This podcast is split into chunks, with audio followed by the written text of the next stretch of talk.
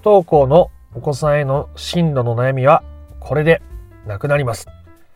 どうも、不登校引きこもり専門カウンセラーの曽太郎です。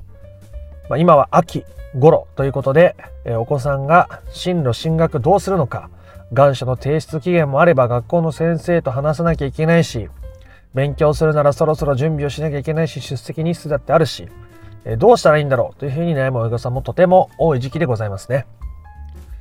で、そんな時に親御さんがお子さんがね、なんか何も考えてるように見えないからって、いろんな資料を取り寄せてみたり、いろんな資料を渡してみたりしても、なかなか芳しいリアクションがない。この子本当考えてんのかな？やればやるほど子供との信頼関係は壊れていきやすいですし、まあ、そもそもやればやるほどうまくいってたら僕の動画見てないと思うので、えー、どういうふうに考えていくことが本質的な解決っていうところにつながるのかということを今回はお伝えしていきたいと思います。不登校引きこもりを本質的に解決していきたい ぞという人は最後まで聞いてみてください。今言ったような親御さんがお子さんに対していろんな資料を取り寄せて渡すっていうことは基本的に逆効果になることが多いですね。まあ、90%以上の確率で逆効果になっています。不登校のお子さんっていうのは親御さんが考えてる以上に今の自分の状況とか今後のことについて考えていたりすることがとても多いです。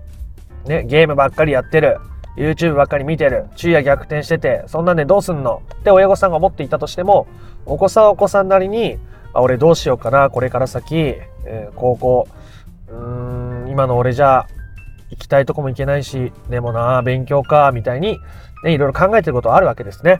そんな状況で、親御さんが、この高校は通信こんなのあるよ。今から勉強した方がいいよ。塾行くなら今じゃないみたいなことを言ってしまうと、お子さんとしてはプレッシャーを感じたりやる気がそがれてしまうわけですね。せっかく宿題やろうって思ってた時に宿題やりなさいって言われて、もうやりたくねえな。陽気やりたくなくなっちゃったっていう経験は、まあ多くの人は経験したことがあると思います。あなたもあるかもしれません。そんなようなことが、まあ、先回りや過干渉すると起きやすいわけですね。なので基本的にお子さんに任せるということがとても大切になるわけです。いろんなことを提案しすぎないということが大切になるわけです。ただ、それが大切だと分かっても、じゃあ、願書の期限あるし、学校の先生からも、そう進路、進学についてどうするつもりなのか、教えてほしいって言われてるし、でも子供は答えてくれないし、どうしたらいいんだろうということになると思います。そんな時にとても大切な考え方というのは、それは子供の問題だということですね、基本的に。まあ、親として子供に、せめて高校ぐらいは行ってほしいとか、ね、せっかく今まで勉強ね、頑張ってた子だったら、勉強したり、ちょっと学校行ったら、これくらいのレベルの高校行けるんだから、せめてね、もったいないから行ってみてほしい。ね、やってみてほしい。って思う。気持ちはわかるんですけど、ここで勉強しなかった人生、ここで進路を期限までにちゃんと決められなかったらどうなるかということは、子供の人生ですよね。後悔するのも子供です。後悔している子供を見ていたたまれなくなるのは親御さんの問題です。ね。でもそれは子供が選択したことですから。仮にこれから先お子さんが進路のことについて自分で決められずに願書を出せずにじゃあ中学卒業して高校行かない。高校卒業して大学行かない。就職、就職先も決まっていないっていう状況の中で、それでこの子の先、人生どうなるんだろう。親として心配になる気持ちを否定してるわけじゃないです。それは親御さんの問題ですね。心配だからといって子供に先回りや過干渉するとどうなりますか？悪影響、悪化を及ぼしますね。なので親御さんとしては気になるね、心配だっていう気持ちはあるがままに受け入れる。心配だっていう気持ちを表現したり、心配だって思う自分に自分で寄り添うんです。ね、旦那さんに寄り添ってもらえるんだったらいいと思いますよ。でも多分うまくそこの寄り添いができていられたらこんな風に悩んでないと思うので自分で自分に寄り添うっていうことをしてあげてみてください。ああ、心配だな、この子どうするんだろう。ね。で、こうやって声に出して、ね、やっぱ心配って思うよね。将来のことを親としてはやっぱりどうしても心配になっちゃうし、ちょっとでも、こう、いい人生歩んでほしいと思うからそうやって思うよねって自分の心配に自分で寄り添うことをしてください。自分の心配や不安の穴埋めのために子供を動かそうとすると、子供は親の都合で動かされてるっていうふうに思ってしまうので、すると親に対しての拒絶、まあ、信頼残高を落とすことがどうしても起きてくるわけですね。基本的には、さっき言ったように、学校の願書どうするのか、学校の先生に何て言うのか、それは子供の問題ですね。出さなかったとして、思うように進学できなかったとして、それは子供の人生です。ね。それを任せることがめちゃめちゃ重要です。で、任せた後にどうなるのかということが気になると思いますので、うーん話をしてみたいと思います。とても難しい部分ですね。僕の経験上、親御さんが自分にとっての解決を満たしました。本質的な解決を満たしました。で、子供にね、ちゃんと自分の人生は自分の人生として任せられる。で、進路、進学、それはあなたの問題だと。で、親、お母さんはもういろいろ言わないよ。で、何かあったら言ってね。で、手伝えることがあったら手伝うけど、なんやかんやこっちからやるのはもうやめるね。で、手を引けた。ね、応援するっていう姿勢を持ちながらですけど、手を引けた。ってなった時に、うん8割以上のお子さんは動き出します。ね。進路を、この高校にしようと思う。実は行きたいと思ってた高校があってここなんだけど。大学は今の自分にはちょっとハードルが高いからアルバイトして生活していこうと思うんだけど、みたいなことが起きてくるわけです。で、8割以上って言ったのは、お子さんには本当にいろんな個性が当たり前に存在するので、そのペースももろもろあるので、親御さんがそう変わってすぐ子供が変わるのかとか、親御さんが変わって、えー、とはいえお子さんの個性的にやっぱ進学するっていうのが合わないっていうお子さんもいらっしゃるので、まあ、それはわからない。ただ、親御さんが自分にとっての解決を満たしている時に、もう悩んでいるっていう現実はないですし、お子さんも自分の人生を選ぶっていうことをものすごくしやすくなっている。お子さんと繋がれている感覚とか、自分の人生を親御さん自身が生きられている感覚っていうのも、すごく強くなっているものなんですね。それが本質的な解決のところにあるものだからだ。だからです。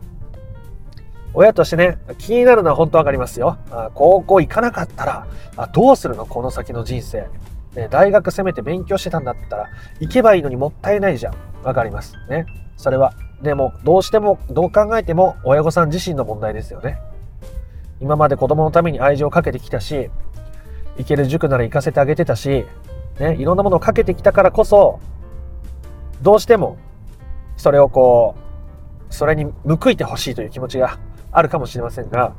まあ、ただそのために子供を苦しめるとか、子供を追い詰めるみたいなことになってしまうと、後々また大きな問題になることがありますね。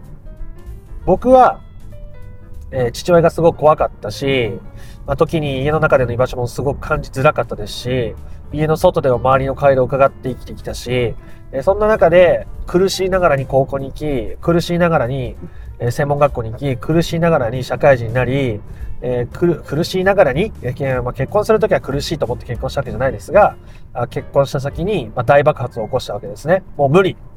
もうこの生き方じゃ無理。この考え方じゃ無理。苦しい。しんどい。どうしようもない。なんでこんな人生になったんだっていう時が訪れてしまいました。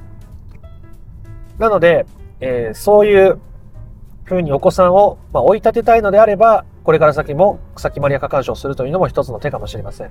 まあそんな人は僕の動画見てらんないと思うので、まあ、そうじゃないからこそここまで見ていただいていると思いますが、だとしたら子供のことは子供に任せる。ね。仮に中卒になろうが、仮に高卒になろうが、仮に高校中退になろうが、ね。それでも、あなたはあなた。ね。あなた、子供、ね。息子、娘としての価値が下がるわけじゃない。ね。世間は違うかもしれない。ね。中卒だからっていう人もいるし、高卒だからっていう人もいるし、もったいない勉強すればっていう人もいる。でも、親御さんがお子さんに価値を感じてあげられるかどうかっていうのは、親御さん自身が決められることですね。この子はこの子で自分で選択して今こういう姿なんだと。ね。で、私はこの子は大切な息子、大切な娘だと思っているし、この子はこの子でいいんだよって、いいんだって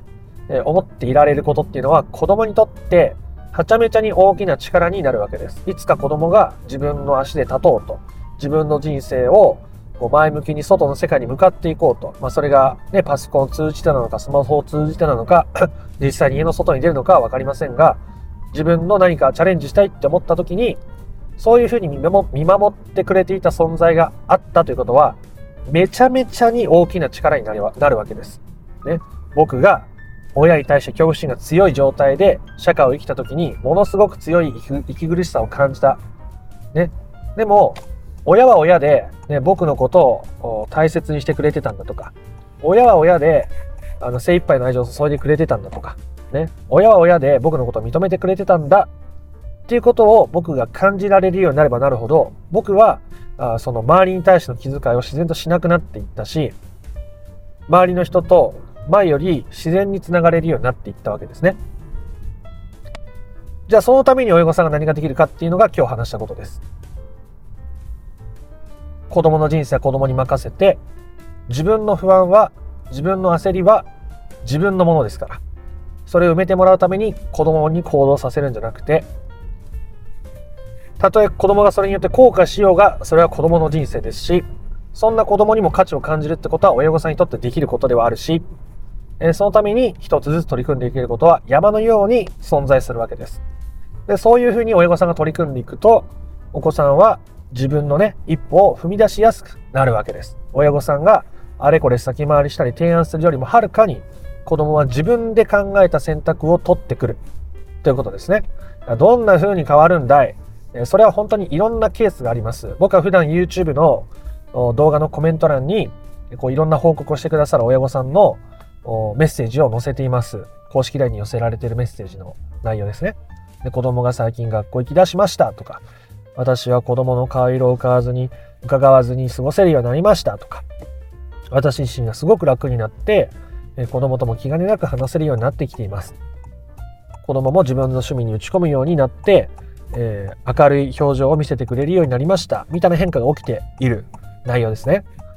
でこれは子供を変えるためにやったからそうなったんじゃないんですね。親御さんが自分のために自分を変えられたから子供にもそういう影響が及んだという順番です。子供に変わってほしいと思うからこそ悩んでいる気持ちはわかりますが、それでもやっぱり大事なのは自分が変わることだし、相手は基本的に変えられない。むしろ変えようとすると悪化する。ものすごいエネルギーを消耗する部分なので、えー、自分に意識を向けていくことが、この進路という部分でも大事だというお話でございました。めちゃめちゃ簡単にまとめておりますね。えお子さんの進路を考えるときに、基本的にね、進路先、進学先、えー、一緒に考えようって言って考えられない場合は、何かいろいろ提案しすぎたとしても、お子さんにとってはプレッシャーになったりして状況を悪化させてしまいます。親御さんとしていろんな心配な気持ちや不安な気持ちがある。それは、親御さんにとっての都合、親御さんにとっての問題であるはずですね。なので、それを否定するとか、それが悪いって言ってるわけじゃなくて、それはそれとして、例えばできるなら友達に話を聞いてもらうのもいいかもしれないし、信頼できるカウンセラーがいるんだったら、その人に話聞いてもらってもいいかもしれないし、旦那さんが信頼できたりするなら、旦那さんでもいいかもしれないですね。でそうやって自分の身の回りの人で話しやすい、話せるって、話聞いてもらいたいっていう人に、その不安とか焦りできたら打ち明けてみるということでした。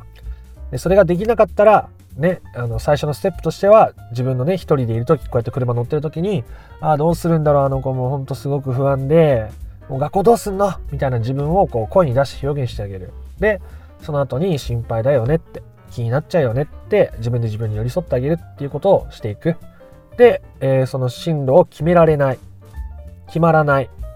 ことによって起こることは子供の問題なので、えー、そろそろ学校の先生に言わなきゃいけないんだけど、みたいなことは何回も言う必要はないですね。もう子供は大体分かってますから、まあ、1回2回いや十分でしょう。まあお子さんの特性にもよるので、あれですが大体そんなもんです。で、それによって何が起きたとしても、それはあなたが選んだんだからね、と。ね。いうふうにちゃんと自分と相手の問題を分けて考えられるようになることが、じゃあ俺は俺の人生を、私は私の人生を自分で考えて生きていこう。親は私のことを受け入れてくれてるし、ね、私にとやかく言うわけではないし、私の価値か、私に対して価値を感じてくれているし、その中で、じゃあ私も何かやってみようかなっていうふうになっていけるわけですね。そのために親御さんが自分にとっての解決を満たしていくとか、本質的な解決に近づくってことが、めちゃめちゃ子供に対してできるパワフルなことになっているということでございました。ね、なかなかどうして子供のことが心配だという気持ちは僕も